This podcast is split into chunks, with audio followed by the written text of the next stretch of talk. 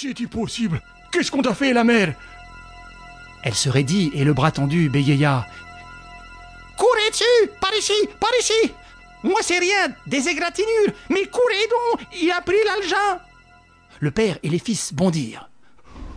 Il a pris l'argent vociféra maître Gousseau en se ruant vers la porte que sa femme désignait. Il a pris l'argent Un voleur Mais un tumulte de voix s'élevait à l'extrémité du couloir, par où venaient les trois autres fils. Je l'ai vu je vu Il- il a monté l'escalier. Il redescend Une galopade effrénée secouait les planchers.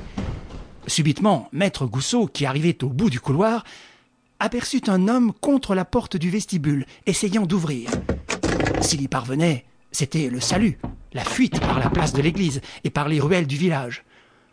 Surpris dans sa besogne, l'homme, stupidement, perdit la tête, fonça sur maître Gousseau qu'il fit pirouetter, évita le frère aîné et, poursuivi par les quatre fils, reprit le long couloir, entra dans la chambre des parents, enjamba la fenêtre qu'on avait démolie et disparut.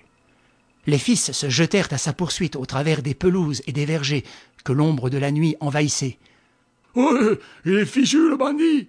Pas d'issue possible pour lui. Les murs sont trop hauts. Il est fichu.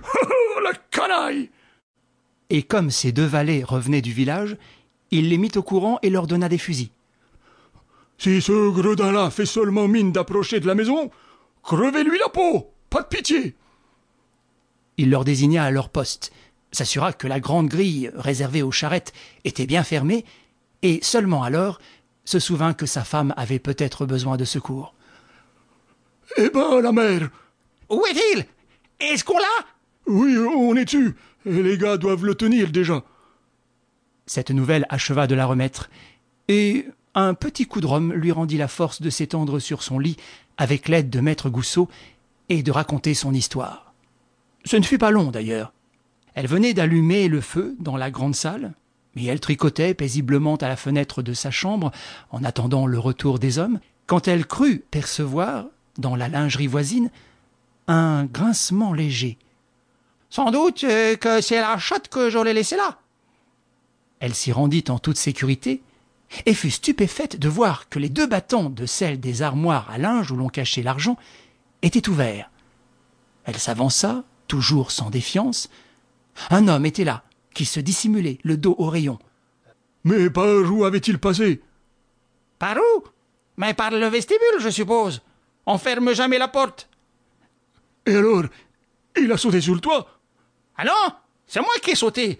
Euh, Lui, il voulait s'enfuir. Il fallait le laisser Comment? Et l'argent? Il- l'avait donc déjà Ah, tu l'avais? Oh, Je voyais l'alias des billets dans ses mains, la canaille.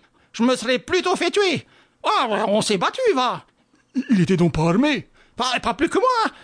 On avait ses doigts, ses ongles, ses dents. Tiens, regarde, il m'a mordu, là. Aïe, je criais et j'appelais. Seulement, voilà, je suis vieille. Il, il m'a fallu lâcher. Tu le connais, l'homme? Je crois bien que c'est le père Traînard. Le cheminot? Eh, parbleu C'est le pelle traînard Il m'avait semblé aussi le reconnaître. Et puis depuis trois jours, il rôde autour de la maison. Oh, le vieux bougre Il aura senti l'odeur de l'argent. Oh, mon père traînard, ce qu'on va rigoler, hein? Une raclée numéro un d'abord, et puis la justice. Dis donc, la mère, tu peux bien te lever maintenant. Appelle donc les voisins. Concours à la gendarmerie. Tiens, il y a le gosse du notaire qui a une bicyclette. Sacré pelle traînard, ce qu'il est allé. oh, il a encore des jambes pour son âge. Un vrai lapin. Il se tenait les côtes, ravi de l'aventure. Que risquait-il?